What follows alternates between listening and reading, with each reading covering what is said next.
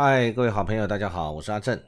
今天是民国一百一十年的七月一号，欢迎收听我们社会时政经聊第二十六集。今天谈的主题是嘉义警方严打假讯息，嘉义检察官遇十件都不起诉。我们谈谈这个议题。这两天的媒体，呃，充斥了很多，不管是疫情的问题，大家对疫情的担心，以及现在疫苗的一个进度。当然，对岸中国大陆今天是他们的共产党的一百年的这个党庆啊。我们不管对岸，我们就先谈谈我们自己台湾这里的情形。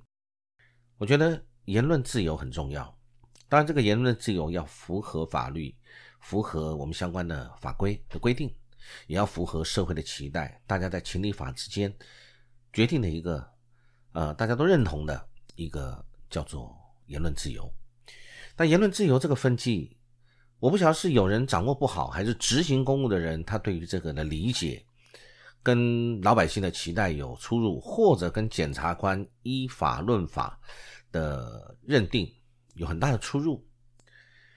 我看到媒体上面讲说，嘉义的检察官，呃，嘉义的警察在查案发，呃，这个呃，抓了很多所谓的有假讯息传播的人。然后呢，这个法办送法办，但是侦办的检察官就认为，转传的讯息都是劝导防疫作为，有些讯息也并不是不实，也没有主观的犯意，也未损害他人，所以不起诉处分。而且这个件数不少哦，啊，我想这个是在他们是在赖群主跟网络的贴文，呃，我们要先讲，当然。法律就是法律，是不是有违反法律？这个我们一定要很公平、很持平的就事论事。有违法就违法，没有违法就不能够啊冤枉。但是有违法，我们也要依照法律的公平跟正义，这样才会符合法治的精神。那按照联合报在七月一号今天的媒体上面也都特别谈到。呃，我看了他相关的报道，里面有特别提到，嘉义的检察官认定属于言论自由的不起诉犯的案件有十多件，都是嘉义县警方送办的。这个我就觉得很奇怪了，为什么嘉义的警察特别卖力在属于这个所谓的呃，在 Line 跟网络这种网络的讯息，是不是比较容易办？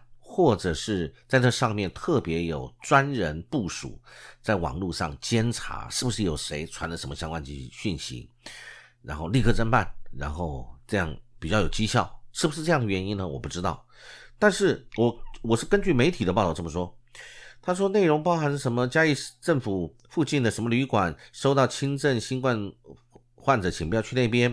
嘉义市因呃确诊个案的足迹等等。那么警方认为这转传讯息、网络贴文这个行为就是不法，那就送到法办了以后送到警方，检方那边检在检方这边就直接认为当事人是为了提醒亲友才转战，并非恶意传播谣言。再根据媒体的呃这个登载，检察官是说，我们这一次特殊肺炎防治条例里面有关不实讯息的立法是参酌传染病防治法第六十三条。哦，大家要知道，呃，警察为什么能够今天据以来侦办呢？是因为一定有一个法源嘛？那这个法源是什么？是传染病防治法的第六十三条。六十三条，你一定要有法依法行政，依法你才能够对人民，呃，处以相关的一个作为，呃，这个行政作为或者是法律上的作为。那这六十三条，它上面讲的该条文讲。讲的就是对于流行疫情的谣言或不实的讯息，有是有严格的限制条件的。这些被告张贴的讯息的内容，跟他的立法精神，谣言或不实讯息定义不一样。也就是说，可能不管是在动机或在他做的这件事情上面，还要参酌他的前后的原因，以及他的一个环境背景是在怎么样的情境之下，什么样的动机之下，他来传这个。是不是真的是恶意要去造谣或者制造不实的讯息，造成社会的恐慌，还是他是基于一个善意，啊，他想要去提醒别人，这个是有很大的空间的。那么我在这边我还是要，呃，提醒警察同仁，相关的法治教育应该要更严谨，而不是说我今天侦办了几件，那就丢给检察官你去查嘛。那反正我的绩效，我这边也有这样的一个数字，我抓了多少多少件，哦，这个对人民不是随便要抓他们，人民犯法，我们是呃依照法律去做，去执行你该做的一个作为哦。那一次抓了很多件，结果都不起诉，那你警察的警情教育跟你的法治教育，你是出在哪里？你跟检察官的。呃，论点为什么会有这么多不一样？为什么会有？那难道你的法治教育是不足的吗？不足的话，你为什么不去请教你的呃你们相关的法务人员呢？或者是对于这个法律上的见解应该更深入的了解，你再去做这个事情呢？就你抓了一大堆，结果现在通通不起诉，那到底是谁丢脸？我要直接这么说，这个事情你就不对啊。那媒体报在台湾高等检察署。啊，高检署也表示，他没有办法评论个案。那查讯查气这个假讯息是从严从速原则，这个我我认同。从严就是你如果真的有这个事情，那我们要遏制你，不可以让你随便去转传假讯息，去制造社会的恐慌。而且这个东西有时效性，我们不能说等了很久以后再去侦查，要立即遏制这种假讯息的传播，造成人民社会的恐慌，这应该的。所以从严从速这个原则。那但是相关法律都有规范。警方，呃，移送后，检察官是否起诉是基于检察官对于法律的认知。那我要讲的就是，那好，我们先看嘉义警察局怎么说。嘉义县警局指出，相关案件是依当时的事实认定错误讯息，也向卫生局查证确认。那但是他尊重检察官职权。我对这个话呢，我我觉得这就是一个官样的回应呐。你没有苦民所苦，站在人民的立场。只站在你警察的本位主义先去做这个事情，这是我的看法。警察，如果你又是当地嘉义的警察局，这里的人民，你起诉的也都是你嘉义县辖管的人民，不应该有更严谨的一个办案态度，或者更足够的一个法律常识跟法律知识来先做判断，要先对人民采取这种啊移送，再给检察官。认定是否起诉，那检察官你怎么认定？我不管，我就尊重你检察官直觉的这个职权。我觉得这个话也没有非常的负责任啊。你警察，你今天你在移送案子的时候，你有没有长官可以请示？你总不会是基层员警抓了以后就直接送检察官嘛？你有没有你的队长、你的直属的长官再一次做确认？这个事情有没有？还是大家都喜欢？嗯，好，先抓了再说。抓了以后，只要你在你警察自己的认定里面认为这个是。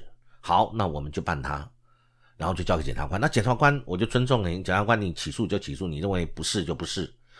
我今天要讲的并不是警察对或不对，我是认为警察你可以多做一步嘛，或者是你要提升自己的的法治的观念嘛。因为为什么我要讲这个话？因为这样子你没有造成老百姓心中的恐惧吗？或者是刻意我们要钳制？人民的这个言论自由，让你心生寒蝉效应，以后讲话都不敢乱讲，任何事情都不敢去提醒亲朋好友，只敢偷偷摸摸的在耳边耳语。哎，你要小心哦，哪个地方可能有传染病，你都没有办法善尽你的一个提醒，或者寒蝉效应，你不敢去讲了，是不是要产生这样的效应呢？嘉义不是民主圣地吗？为什么今天要要做这样的事情呢？好，那那个媒体讲说，这个相关的这个人他。这个被警察询问以后就移送了，然后他被检方传唤的时候吓坏了，那还好检察官明察就好。那对啊，从这里就看得到啊，当然是啊，任何一般老百姓又不是天天在走法院或者被移送或者到地检署去出庭应讯，你遇到这种事情，你当然还害怕。那我直接这么说，有没有寒蝉效应或者害怕？对于言论自由以后，你的紧缩、你的限缩，你对自己的人民对于自己张嘴讲话。的要求你会害怕？我认为当然会有影响啊。检察官当然还好是有检察官这个防线，防止了我们这个权力被滥用。对于人民随便的就移送，他还他的清白，他的利益或者他的动机或者综合相关的情况不是这样，所以检察官当然不起诉。检察官不起诉是有他重大的原因的，他是依法依着他的办案经验，依着依着他。这个法条决定能不能起诉，要不要起诉？那警察是不是应该更严谨？对于这些事情，而不是今天我就希望我的件数多一点吗？还是怎么样？对人民有需要这样的紧吗？啊，对于人民的，对于造成人民言论自由的这个这个恐惧，你没有办法预见吗？哦，还是就是反正我警察我就是尽量去起诉。我觉得这个在我来看，我是觉得很不认同的。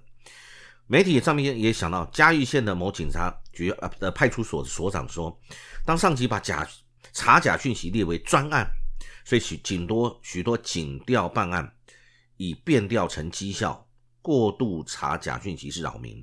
这个是媒体这么说的哦。所以各位看，嘉义某派出所所长，这是基层的原呃派出所的所长，他对这种事情最了解了。你上级就是把查假讯息列为专案了嘛，所以大家就下去办，而且还有绩效，这就是刚才我说的绩效。那对老百姓是一定要这样子去作为吗？啊，我觉得这个看起来就令人觉得非常的不对劲。嘉义地检署媒体上写说，为了呃嘉义地检署说，为了维维护言论自由，承办检察官从宽认定假讯息。但当然呢，仍然提醒民众要仔细的查证，避免误传谣言遭到法办。这当然是这样，这检察官是非常的公平客观的。我觉得他讲就是提醒民众，我们要仔细的查证，不要呃不小心变成是人家利用的工具，或者呃传假讯息的这个一个途径了，被利用了。或者是虽然无心的，可是你造成社会上的动荡不安跟恐惧了啊，这个是事实。所以这个检察官也提醒，但相对的。以维护言论自由也很重要啊！也检察官在这边就讲，也为维护言论自由，承办检察官从宽来认定假讯息。言论自由的维护不重要吗？当然重要，这是人权里面很重要的一部分呢。媒体里面也讲到了，我们大学的教授管教授说，他说部分人士网友对言论立场不满，就检举假新闻、贾俊奇。警方接到报案，必须传当事人说明移送。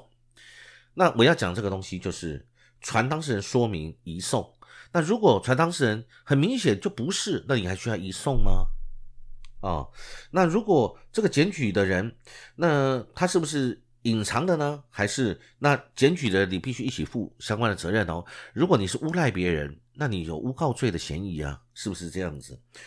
那检方不起诉是值得肯定的，但是媒体就这边就写的很好，他说就算不起诉也造成压力，甚至担让人担心发言又被检举，未来干脆不说话，这就是我说的寒蝉效应会发生。我们可以这样做吗？我觉得这个绝对是对言论自由是不 OK 的。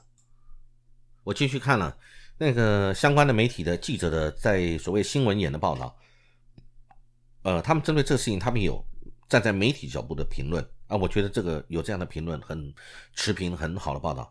他说，这个民众转传可疑的疫情未必会造成恐惧的事实危害，反倒是警察动不动就法办人民，才会成为疫情警戒下的实质不安全感。这的确，你会不会有不安全感？当然会啊，因为防疫特别条例里面规定，散布不实讯息损害公众或他人的，有刑责与罚金罚可以处罚。那这个追溯法源是将。他这个法源是怎么来的？我们也要去把它呃追溯。他这个法源是来自于既有的社会秩序维护法里面的造谣行为。那有行政处罚，它升级为刑事处罚，就是说，因为怕造成社会更大的不安跟动荡，以及呃付出更大的社会成本，所以呢，由行政处罚升级为刑事处罚，这个是很重的哦。哦，那么以在这种特殊的时刻来稳定民心。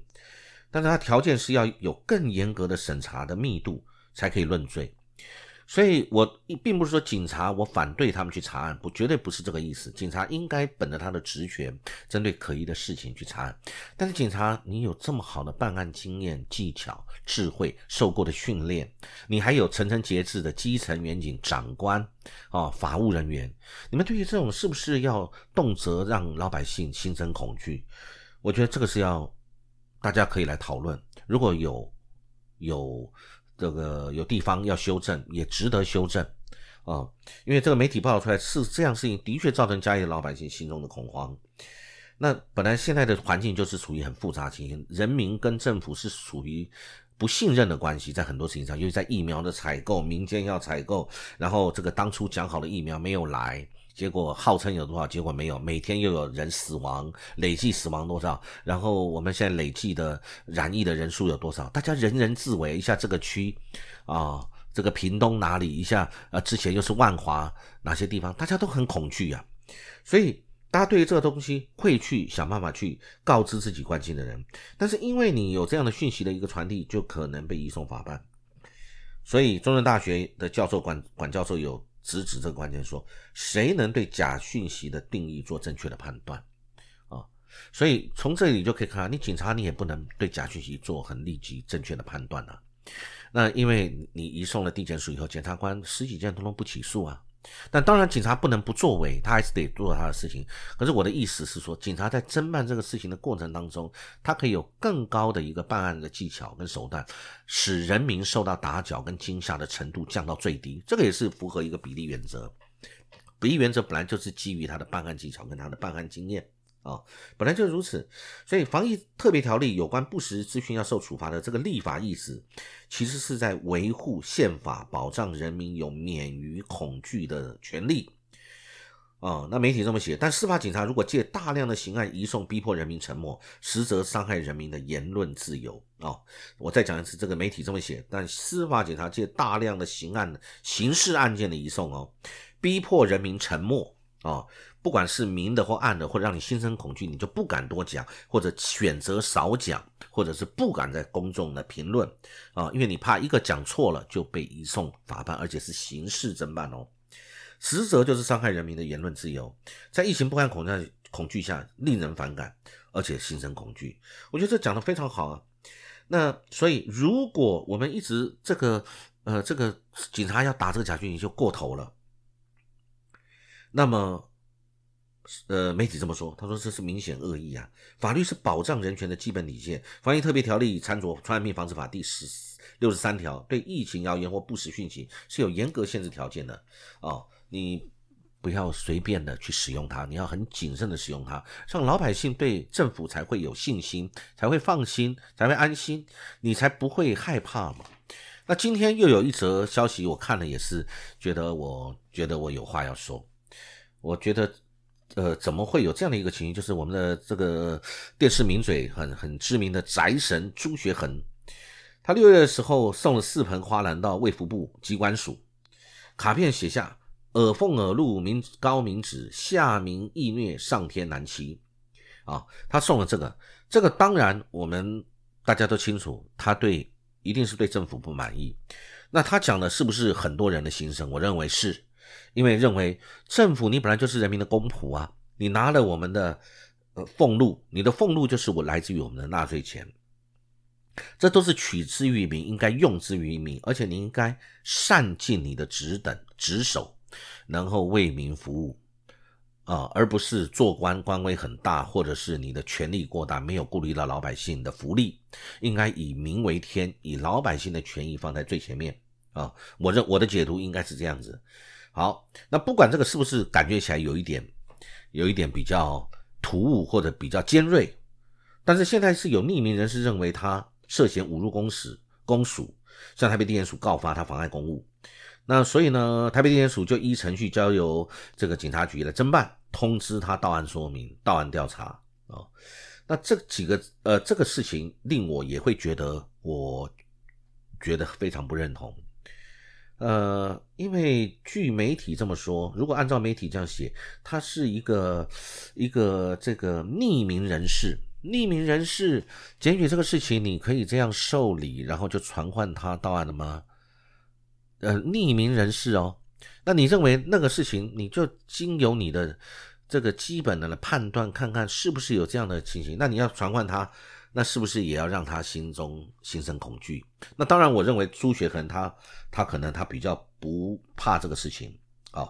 那朱学恒在脸书有这么说，他说当局果然开始追究责任，那等等的。他说本人再度成为一个用嘴就可以妨碍公务的男人。其实妨碍公务这个是很严重的事情。什么样是妨碍公务？我们。是不是随便就可以用妨碍公务？我们常常在电视或媒体里面看到，警察对于不管酒驾的或者不服取缔的，或者是一些相关聚众的，常常就用妨碍公务啊来取缔，来作为对他的这个行为的一个认定。呃，这个依法就是他妨碍公务。那妨碍公务，其实我觉得他不要扩张解释，他应该合理合情的以事实来认定。那朱学恒有没有妨碍公务？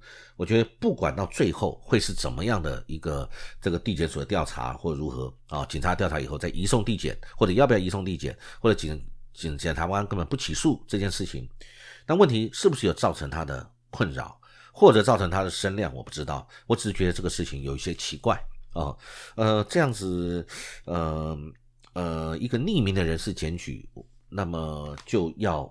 来侦办，那这样我们台湾很多事情是侦办不完的。难道我们所有匿名检举的事情，我们都会来侦办吗？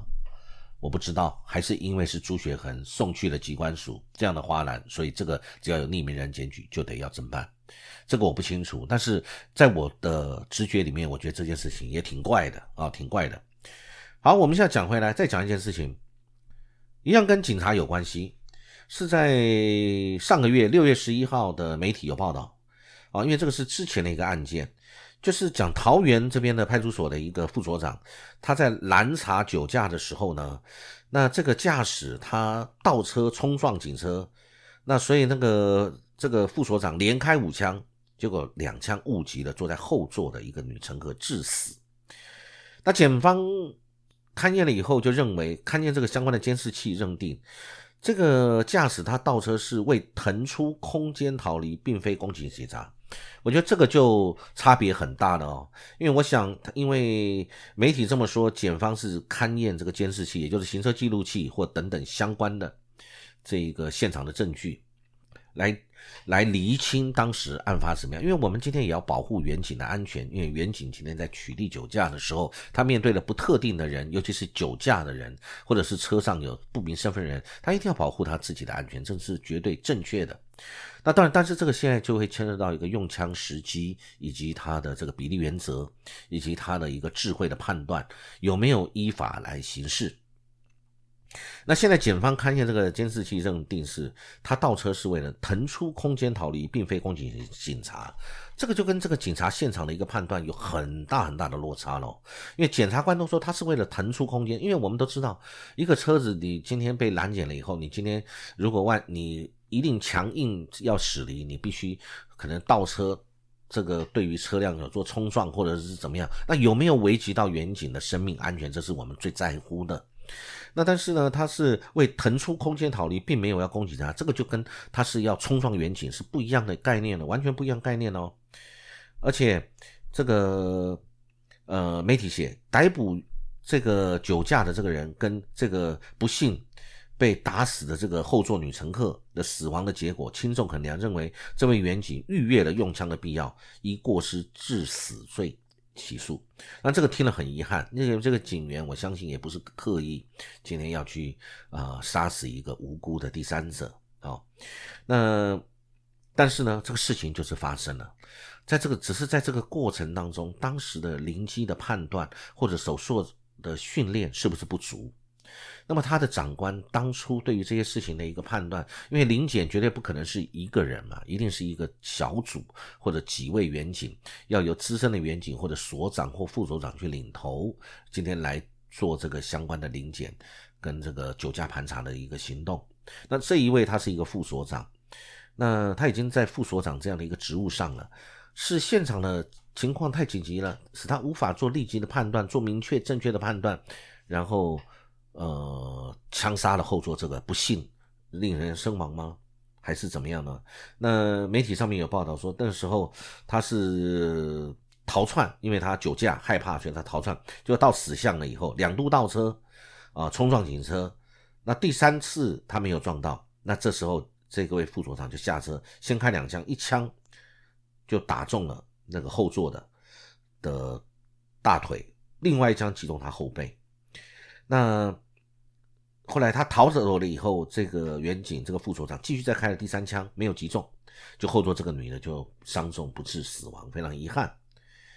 那那侦讯的时候，这位逃离的这个人，他没有，他否认他是要撞警察，他称倒车是因为转不过弯，然后同车还有别人哦，还好他们没有发生意外，也是不幸中的大幸。他们也证也作证说他是酒驾紧张，开到死角转不过去，他只是单纯想逃。后来没想到就发生这个事情了。那但是这位远景，我们要听他的说明呢。他是说，这位副所长，他说当时要朝轮胎射击，啊，但是结果警方勘验监视器说，这个这个人他倒车冲撞，他并没有持续的吹油门，反而是将车头往右，显见是为了腾出可以逃离的转弯逃离空间。而且他第三度倒车的时候，并没有撞警车。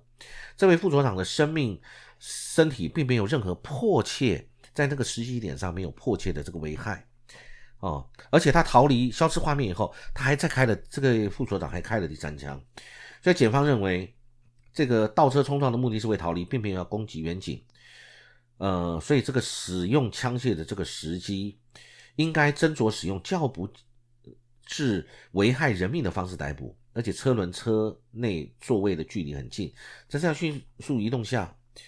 呃，你难保你今天不会伤呃伤害到人呢，所以呢，这个来讲就是有没有比例原则的问题。这次我看检方的报道讲的就是，因为他违停酒驾现行犯，以当时情况，警方开车，呃，有这个使车上人员中枪死亡的风险，所以呢，这个有违反比例原则的问题。